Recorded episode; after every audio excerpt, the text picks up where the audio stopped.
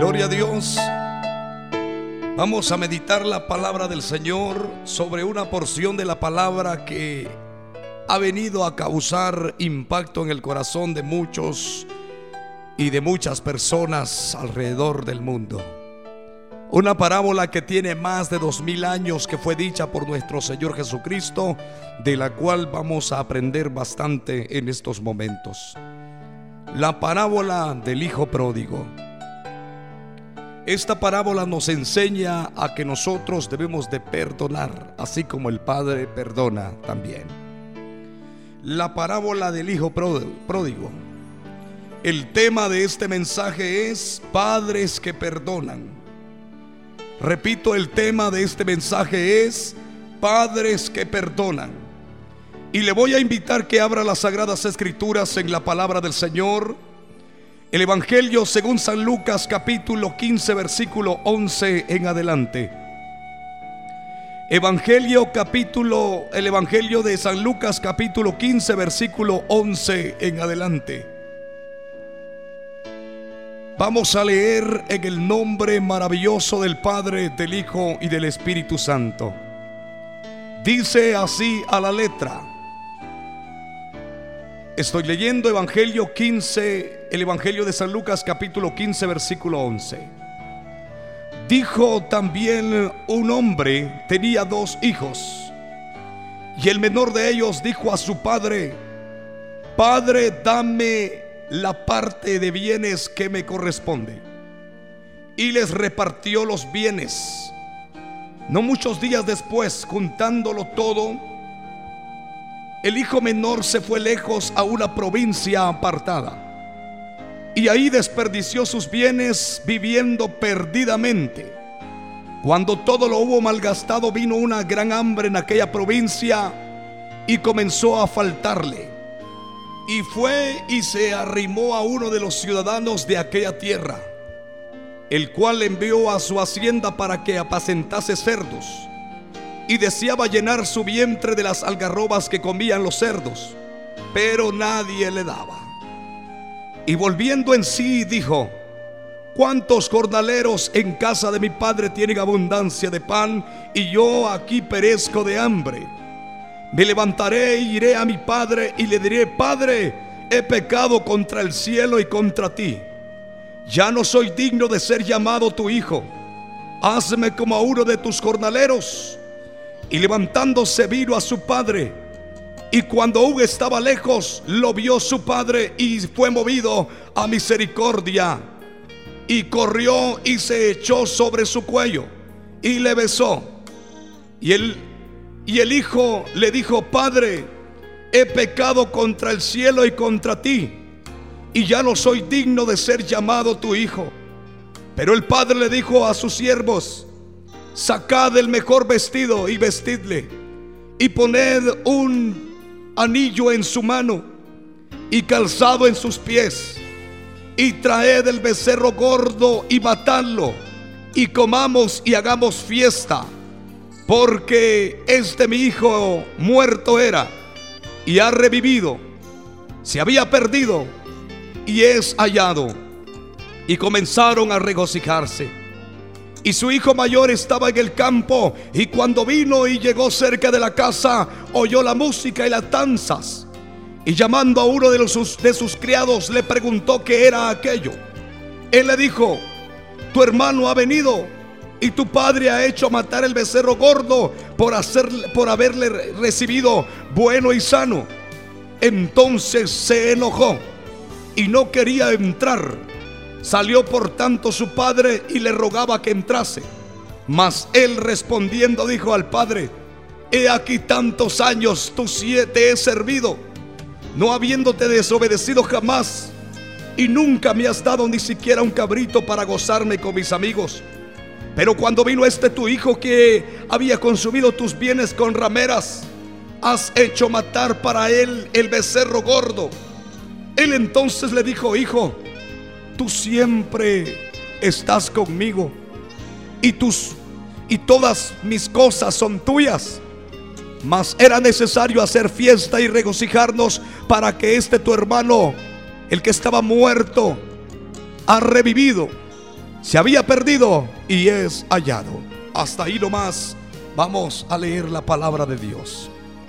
Orando en el nombre maravilloso del Padre, del Hijo y del Espíritu Santo. Padre que estás en el cielo. En este precioso momento voy a predicar tu poderosa palabra. Esa palabra que llega al corazón de muchas personas, Señor amado, que viene a llenarnos de una manera especial y sobrenatural. Es la palabra viva, la palabra fresca, la palabra que es más cortante que toda espada de doble filo. La que hace entrar en razón, la que quebranta los corazones, la que quebranta, Señor amado, nuestra vida y los hace entrar, Señor, para reaccionar y enderezar nuestros pasos. Señor, que este mensaje sea de bendición para todos aquellos que lo van a escuchar en el nombre maravilloso de tu Hijo amado Jesucristo. Gracias Padre, gracias Hijo y gracias Espíritu Santo de Dios. Vamos eh, en estos momentos a meditar sobre el tema El Padre que perdona. Y para eso hemos dado lectura a San Lucas 15:11, de donde comienza la parábola del Hijo Pródigo. La historia del Hijo Pródigo es una de las parábolas más conocidas y requeridas de Cristo. Es una de las parábolas más extensas y con más detalles. A diferencia de casi todas las demás, contiene más de una lección. El pródigo es ejemplo de un arrepentimiento total y sincero el hermano mayor ilustra la maldad de los fariseos con su perjuicio e indiferencia hacia los pecadores que se arrepentían. Así como en creerse juntos o creerse mucho por los méritos propios. El Padre representa a Dios, siempre dispuesto y gustoso para perdonar con un anhelo constante por el regreso del pecador al seno de su hogar. El tema central como de las otras dos parábolas en este capítulo es el gozo de Dios y las celebraciones que se desbordan en el cielo cada vez que un pecador se arrepiente. Y vamos a desglosar, vamos a despedazar estos versículos que hemos leído para poder entenderle un poco más a la palabra. Tome en cuenta que voy a predicar un tema basado a las sagradas escrituras, San Lucas capítulo 15, versículo 11 en adelante. Esto es para hacer entrar en razón, esto es para que usted, Padre, pueda descansar en los brazos del Señor escuchando la palabra de Dios. Ya que muchos padres de familia hoy día tienen innumerables problemas con sus hijos aquellos que un día estuvieron en nuestros, en nuestros brazos, aquellos niños que un día los vimos crecer, ahora ya son adolescentes, ahora ya son jóvenes, hay muchos de ellos hasta incluso casados están. El Padre que perdona, el Padre que perdona es aquel Padre que sabe comprender las situaciones difíciles que vive Hoy día el joven desobediente, la señorita desobediente. Porque el joven que entra en, el, en, la obediencia para con sus padres, este será un joven, será una señorita que no tendrá problemas, no tendrá dificultades porque está bajo la obediencia primeramente del Padre de los cielos y el Padre terrenal que le engendró.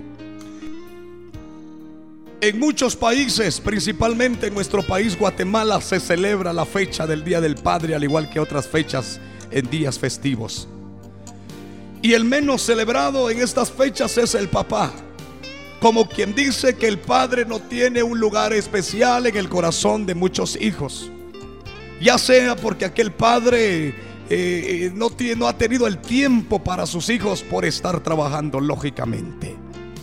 Ahora bien, cuando es el Día de la Madre hay festejos por todos lados.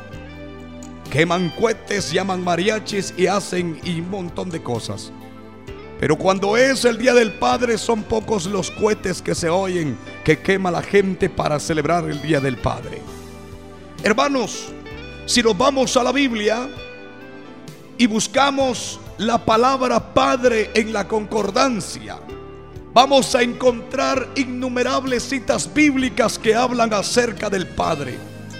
Porque el Padre en la Biblia es un personaje tan especial. Dios lo creó con alta estima, sabiendo que Él, o sea, el hombre, fue formado primero. Adán tuvo tres hijos, hermanos, y uno de ellos no supo valorar el amor de su padre. No supo pensar en cuán herido iba a quedar el corazón de aquel padre cuando este hermano matara a su hermano. Estoy hablando de Caín cuando mata a Abel. Posteriormente Adán tiene otro hijo y él vuelve, hermano, a ser padre. Mire qué tremendo. Desde ahí comienza el deseo de Dios que hayan buenos padres para una sociedad. Pero el enemigo se encarga de descontrolar el pensamiento de cada padre y por eso es de que hay muchos padres que no reciben un abrazo, no reciben un te quiero, no reciben un regalo en días festivos como en el Día del Padre porque en algún momento se han portado mal. Pero quiero hablar del Padre que perdona, del Padre que sabe comprender del Padre que tiene experiencia, aquel que ha cruzado por toda una vida y ha aprendido de sus errores, ahora viene y le da el consejo al joven, le da el consejo a la señorita, para que estos no cometan errores como papá quizás en un momento las cometió. Pero antes de entrar a hablar de esto, desglosemos estos versículos que hemos leído para ir entendiendo la palabra.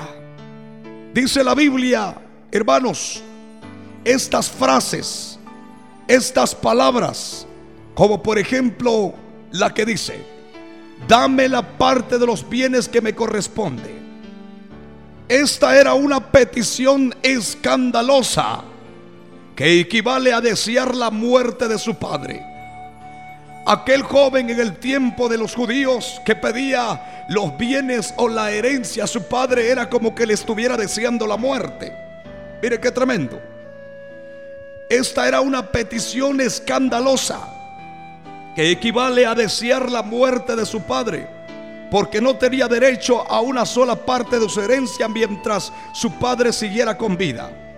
No obstante, el Padre en su, en su clemencia y generosidad le concedió esa solicitud insolente y le entregó toda su parte de la herencia, que en este caso sería la tercera parte, la tercera parte de todo su patrimonio, ya que el derecho del primogénito asignaba al hermano mayor una posición doble.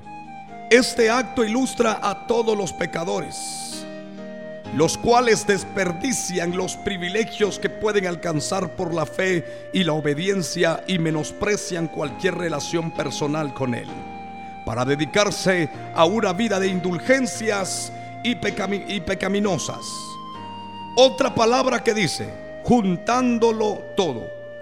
Es evidente que el hijo pródigo convirtió su herencia en dinero y abandonó a su padre para aventurarse en una vida de iniquidad. Dice otra palabra, viviendo perdidamente. No solo desperdició sus bienes con extravagancia, sino que también se abandonó con desenfreno a lo inmoral. La palabra griega que se traduce perdidamente significa disoluto y alude a la idea de un estilo de vida vergonzoso y vicioso. Hay otra palabra que dice, para que apacentase cerdos. Esta era la peor clase de degradación imaginable para los judíos, quienes consideraban a los cerdos como los animales más impuros. Estamos desglosando estos versículos que leímos estamos leyendo las frases o las palabras que están escritas en este libro. Otra de las palabras dice, deseaba llenar su vientre de las algarrobas. Aunque se utilizaban para alimentar a cerdos, no eran aptas para el consumo humano, En otras palabras, la única razón por la que no comía con los cerdos es que no podía hacerlo. Dice otra palabra, nadie le daba. Ni siquiera podía mantenerse con limosnas. La situación del hijo pródigo no podía ser más angustiosa. Por esta razón simboliza al pecador alejado de Dios que no puede salir de su situación por sus propios medios. Otra palabra dice, volviendo en sí. Es decir, que recuperó la conciencia al darse cuenta de que su pecado lo había dejado en la banca rota y hambriento. Pudo pensar con más claridad al llegar a esta condición se convirtió en candidato para la salvación. Otra de la palabra dice, y le diré, el hijo contempló con detenimiento lo que diría a su padre y calculó el costo de su arrepentimiento. Otra palabra dice, he pecado contra el cielo. Esto significa que había pecado contra Dios. No solo se había dado cuenta de su futilidad de su situación, sino que también había entendido la gravedad de sus transgresiones contra el Padre. Otra palabra dice, lo vio su Padre. Es evidente que el Padre había esperado y anticipado el regreso de su Hijo. Corrió. El entusiasmo y el gozo del Padre por el regreso de su Hijo son algo innegables. Este es un atributo magnífico de Dios que lo distinguen todos los dioses falsos inventados por humanos y demonios. Él no es indiferente ni hostil, sino un salvador por naturaleza que anhela ver a los pecadores arrepentirse y se regocija tan pronto lo hacen. Desde Génesis 3:8 hasta Apocalipsis 22:17, desde la caída hasta la consumación Dios ha procurado salvar y seguir y seguirá salvando a los pecadores con regocijo y celebración celestial cada vez que uno se arrepiente y es hecho hijo suyo. En el versículo 21 dice, o note mejor dicho, que el hijo no alcanzó a terminar el discurso de arrepentimiento que había ensayado, porque el padre le interrumpió para concederle el perdón total. Esto ilustra cuán deseoso está Dios de perdonar.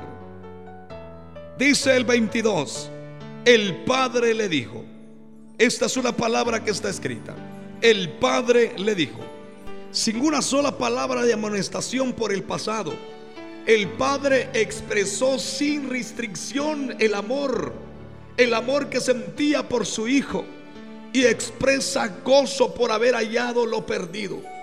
Cada uno de los regalos del Padre representaba algo único acerca de su aceptación del Hijo. Dice la Biblia que el Señor, el Padre, este varón le dio el mejor vestido. Este vestido estaba reservado para el huésped de honor. Otra palabra dice que también le dio un anillo. Este es un símbolo de autoridad. Le dio calzado por lo general no eran usados por esclavos. Y aquí representa su restauración plena a la condición de su hijo. El becerro gordo, reservado únicamente y exclusivamente para las ocasiones más especiales. El becerro gordo era un animal tan especial que estaba reservado para una ocasión especial como por ejemplo cuando el hijo mayor se casara iban a matar el becerro más gordo y más cuidado y mejor alimentado. Como un sacrificio, una fiesta de gran celebración, esto simboliza la abundante y exuberante de las bendiciones de la salvación. Dice otra palabra el hijo mayor. Este simboliza a los fariseos y a las personas que ejercen una religiosidad hipócrita, porque permanecen cerca del lugar donde vive el Padre, pero ignoran su propio pecado y carecen de amor real por el Padre. Tampoco les interesa lo más mínimo de los pecadores que se arrepientan. Versículo 28. Se enojó el hijo mayor se enojó. Un paralelo frente a las quejas representadas por escribas y fariseos.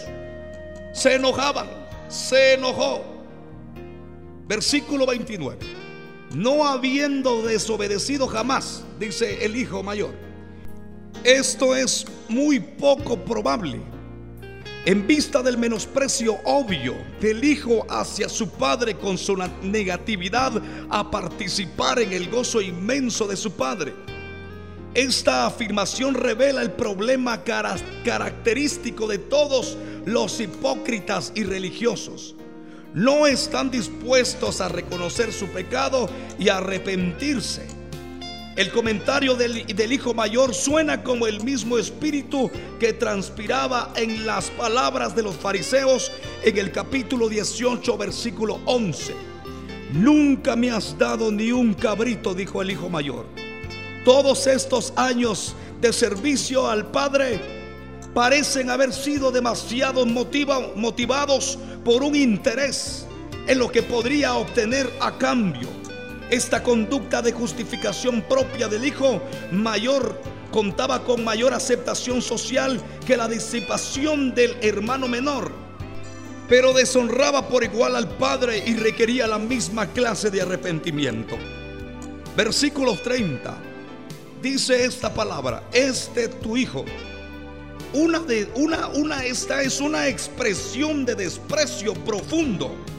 Según lo que dice en el capítulo 18, versículo 11. Ahí está la, ahí está la palabra donde habían dos, que era uno menospreciado, se sentía menospreciado. Y dice la Biblia que había un hombre que alzaba su mirada a los cielos y decía, yo no soy como este, hablando de un fariseo. Yo no soy como este, con una, con una expresión de menosprecio. Mientras que había otro que no quería alzar su mirada a los cielos y solamente se tocaba el pecho diciendo, Señor, sé propicio a mi pecador. Ahora dice el hijo mayor y da esta expresión, este tu hijo. Esta es una expresión de menosprecio profundo. Es una, una expresión con orgullo. Ni siquiera podía sentirse a él como mi hermano. Ni siquiera podía decir él, este tu hijo. Él dijo, él no dijo, este mi hermano sino dijo, este tu hijo, como quien dice, el que te ha deshonrado, el que te ha fallado, no es como yo, yo no te he fallado, este tu hijo. Y este varón mayor no dijo, este mi hermano, sino que se expresó con una expresión de menosprecio para su hermano menor.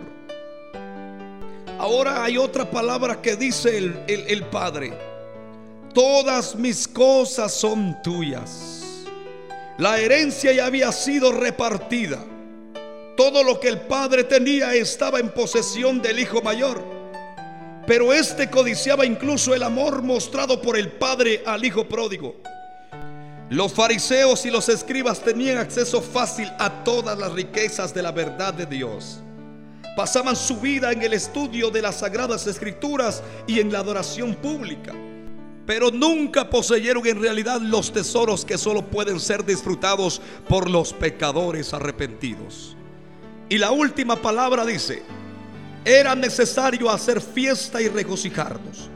Esto resume la enseñanza de las tres parábolas. Este tu hermano, dice la Biblia, es ahora arrepentido. La palabra de Dios. Hemos meditado acerca de una parábola una historia que Cristo usó para dar una, enseñanza muy especial. Pero ¿qué hay de la realidad? La palabra nos muestra en la parábola la desobediencia de un hijo por querer salir a disfrutar de la vida. Por, por querer salir a disfrutar de los placeres del mundo. Sin darse cuenta que el mundo ofrece tantas cosas muy llamativas. La desobediencia juega un papel tan desagradable en la vida del hijo pródigo. Muchos jóvenes hoy día están influenciados por ese papel desagradable que jugó en la vida del hijo pródigo la desobediencia. El hijo pródigo no se puso a pensar lo que iba a encontrar en el mundo Pensó que el dinero lo era todo y que con el dinero lo iba a poder comprar todo. Pero ni siquiera pudo comprar las algarrobas que los cerdos comían. Porque el dinero no lo es todo en la vida. Hoy día el joven piensa que eh, si lo tiene, si tiene la belleza, tiene el dinero, tiene su juventud, lo tiene todo. Las cosas van pasando. Cada minuto, cada segundo, cada día que pasa, la juventud se va terminando para ir a entrar a una vida donde se vive ya la vida adulta. El joven no se puso a pensar en la desilusión que iba a llevarse el padre al darse cuenta o al saber de la situación que iba a vivir en el mundo, de la situación que iba a pasar por la desobediencia la Biblia aconseja a los, hijos, hijos, obedeced a vuestros padres en el Señor, para que tus días sean largos. Pero es lo que hoy día está sucediendo en la vida del joven. Lo que está sucediendo es de que el joven no es obediente a sus padres. No quieren sujetarse a los padres. Quieren vivir su vida a su manera pensando que la vida es buena. La única vida, eh, la única vida buena es la vida en Cristo Jesús. Pero si no se vive la vida en Cristo Jesús, todo lo demás es triste y lamentable. Se fue el hijo pródigo. Le pidió todos los bienes a su padre. Padre, dame lo que a mí me pertenece. Como hoy día dice el joven. Padre, Dame la libertad que tengo. Ya soy un jovencito bien formado. Ya soy una jovencita de 18 años. Papá, no te metas conmigo. Dame mi tiempo. Dame libertad. Déjame hacer mi, de mi vida lo que yo quiera. No te metas conmigo. Algo así le dijo el hijo pródigo. Dame lo que a mí me corresponde. ¿Qué cree el joven que le corresponde? El joven no quiere, no quiere que el padre se meta con él. El joven no quiere que el padre lo corrija. El joven no quiere que el padre le enseñe de, su, los, de su vida. Porque papá ha pasado por una experiencia. Vemos aquí al padre del hijo pródigo. Era un hombre lleno de experiencias. Era un hombre que había sido azotado por la vida era un hombre que había logrado los millones que tenía. Era un hombre bastante rico. No dice la Biblia cómo se había hecho rico, pero ahora era un hombre sumamente millonario. Era un hombre que había sufrido tanto. Era un hombre bastante experimentado. Como hoy día muchos padres que ya tenemos nuestros hijos, queremos enseñarle a ellos a base de nuestras experiencias. Pero cuando vamos nuevamente a corregir, cuando vamos nuevamente a dar el consejo, nuevamente mi papá, dice el muchacho, con sus experiencias, papá, no te metas conmigo. Eso fue tu vida, deja vivir mi vida. Eso es lo que pedía el hijo pródigo. Vivir su vida sin saber lo que le esperaba. Pero mire qué tremendo el amor del Padre. El amor del Padre es, tan especial. Hermano, que por mucho que amaba al hijo pródigo, lo dejó agarrar vuelo. Le dio la libertad que pedía a su hijo. Le dijo, Padre, dame mis bienes, dame mi tiempo, dame lo que a mí me corresponde. En otras palabras, deseaba que su padre estuviera muerto como muchos jóvenes malagradecidos. Jóvenes que tienen a su papá vivo. El papá quiere darles un consejo, no quiere. El papá le dice tal consejo, la, la muchacha no quiere.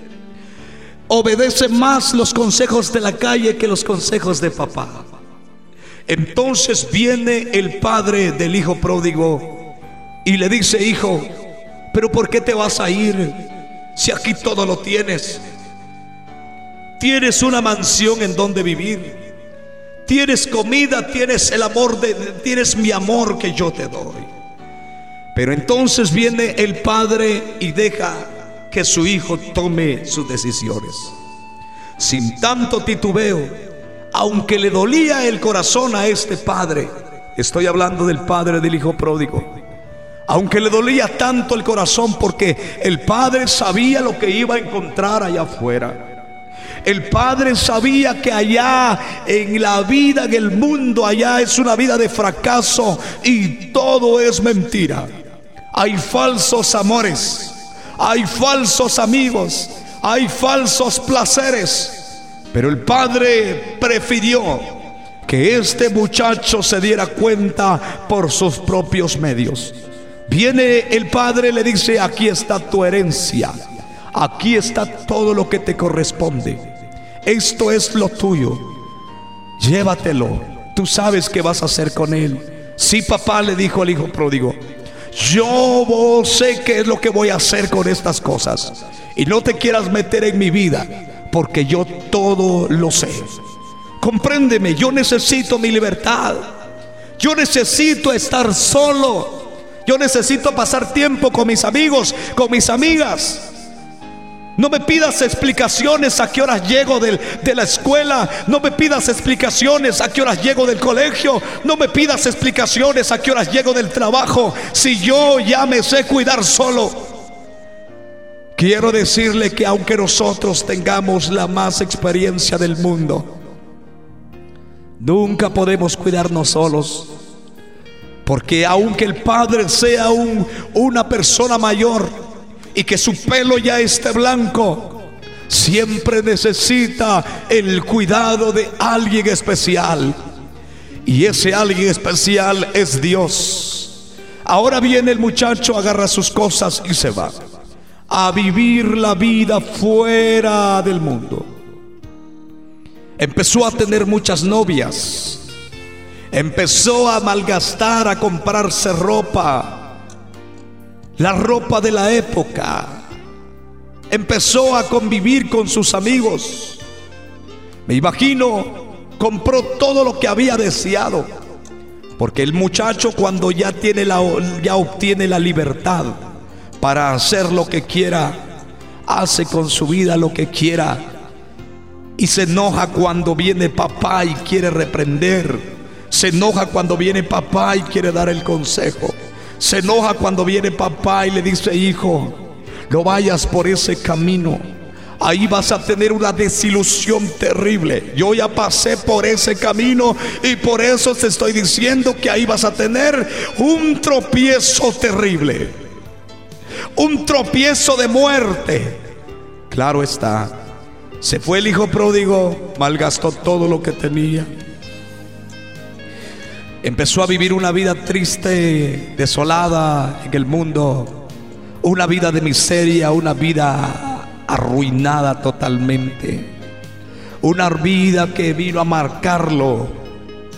Lo bueno de ese muchacho es que aprendió de su error, aprendió de los golpes que da la vida, aprendió que la vida no ofrece nada bueno la vida en el mundo. Aprendió que, que si había una persona cerca de él era por puro interés. Jovencita, puede que, que, que, que haya alguna persona muy interesada en ti. Pero el interés puede que sea una vil mentira.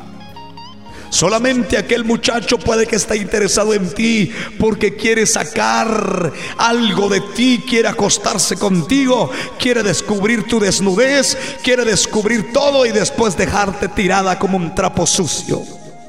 Igual para ti muchacho, aquella jovencita que está interesada en ti, mira primero por qué está interesada en ti Solamente date cuenta si en verdad está e interesado en ti.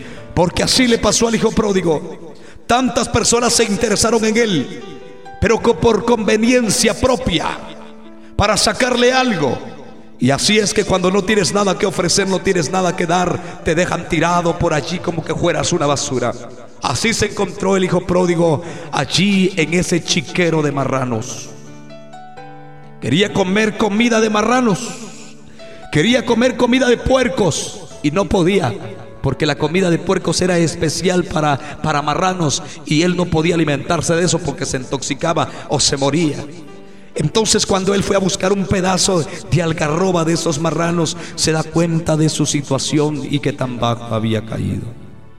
Padre, Padre, muchas veces, papá, te estoy hablando a ti, a usted, querido Padre, que tiene sus hijos, usted que ha sufrido tanto con sus muchachos, usted que se amarga la vida todo el tiempo, porque es más lo que usted se enoja. Incluso ha estado expuesto a enfermedades tremendas por enojos. Hijos ingratos que enojan a sus padres. Hijos ingratos que no se dan cuenta de un padre que tiene. A usted, querido padre, a usted, querido papá, usted que es padre de sus, de sus hijos, usted que ya tiene adolescentes, Usted que ya tiene jóvenes, el amor del Padre es un amor tan especial. Y el mayor ejemplo lo encontramos en esta parábola, que a pesar de que su hijo había llegado a ser el hombre más vil y menospreciado allá en el mundo, supo reconocer los errores. Y al venir este varón, el padre del hijo pródigo, lo recibió con todo su corazón ¿Cuánto han fallado los hijos? ¿Cuánto han fallado los muchachos? Muchos planes tienes para ellos, pero sabes que tus planes no son tomados en cuenta y los pisotean tus hijos. ¿Cuántas veces tus planes han sido pisoteados por tus hijos? Tú quieres algo bueno, tú quieres hacer algo para ellos, tú quieres que ellos sean alguien, pero tus hijos no toman en cuenta lo que tú quieres para ellos. Muchas veces eh, eh, eh, hemos visto a padres que han sentido desilusión por sus hijos.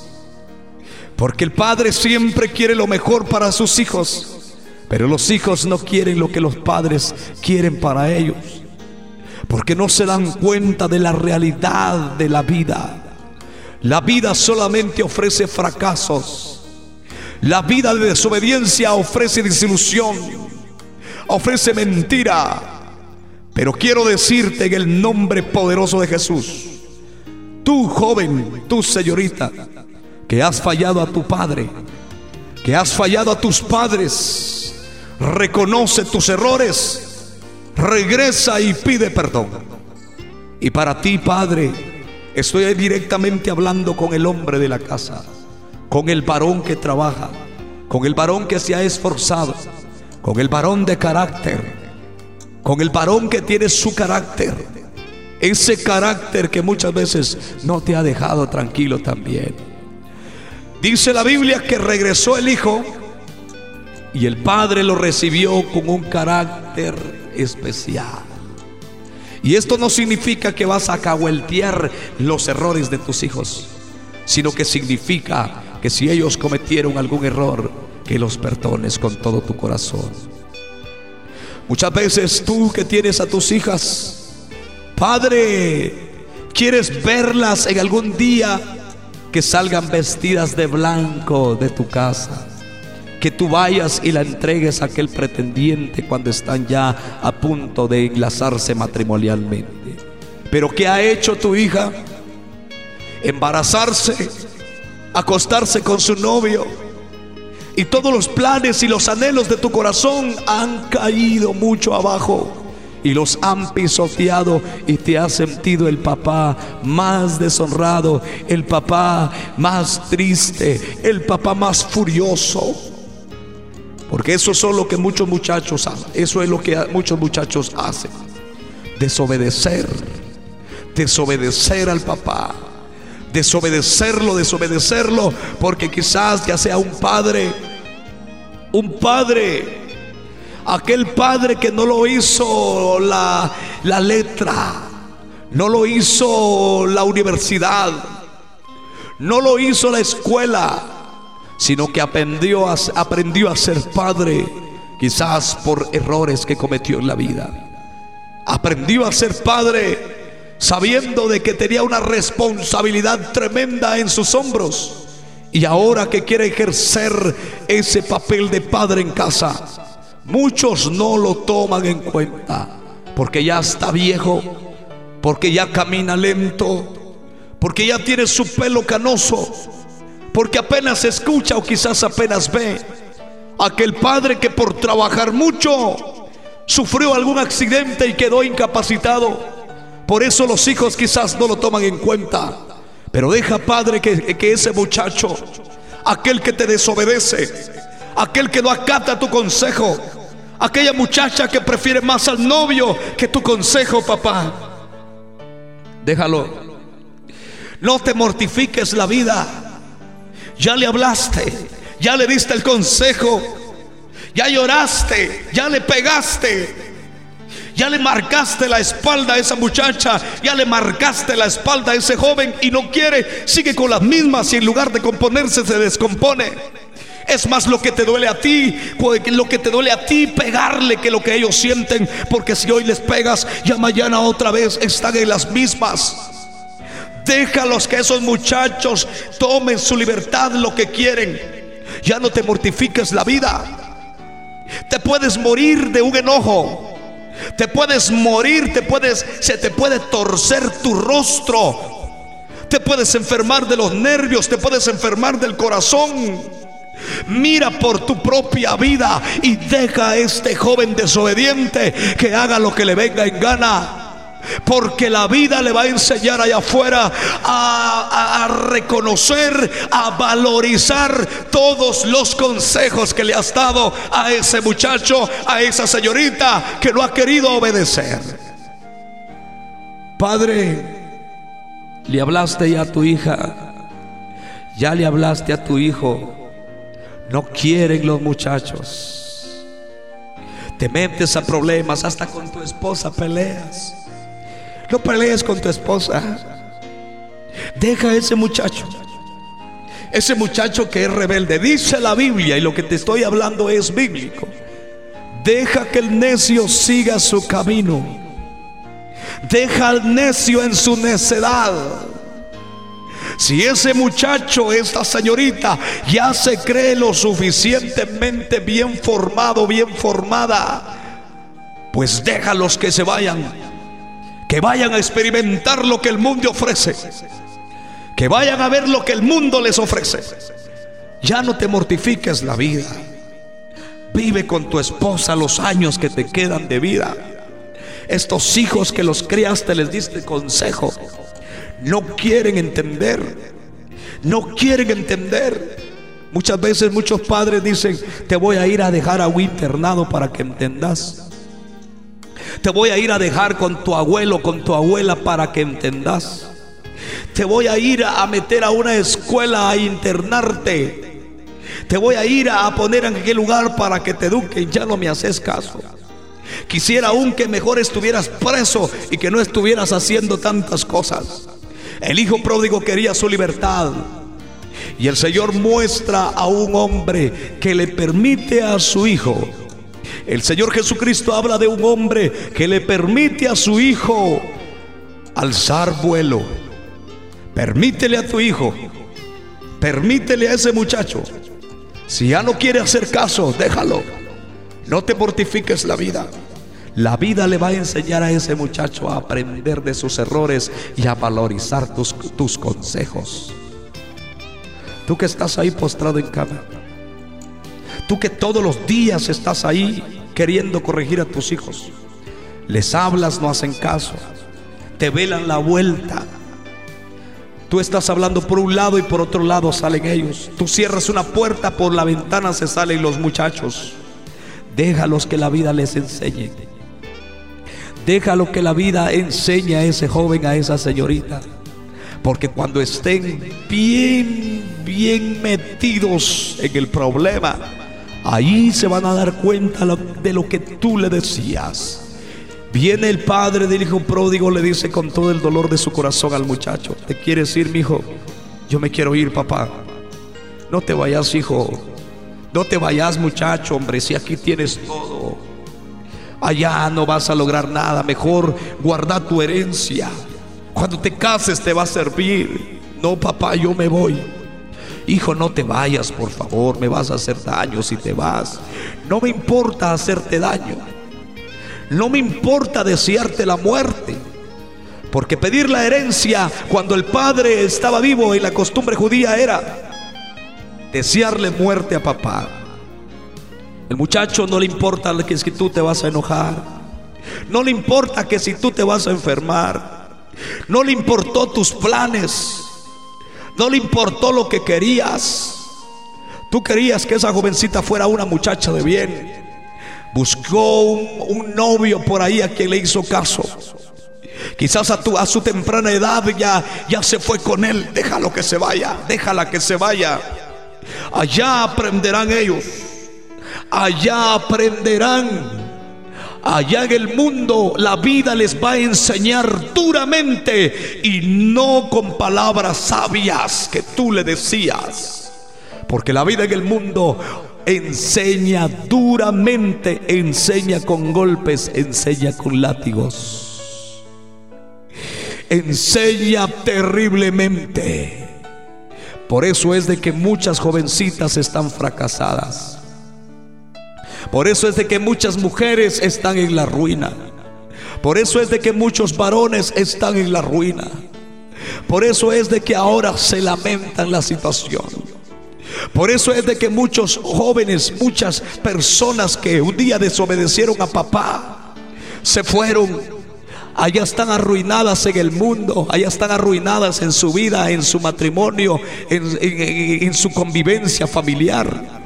Ahora estos ven a los hijos de casa que visten bien, que disfrutan su juventud, que son amados por su padre.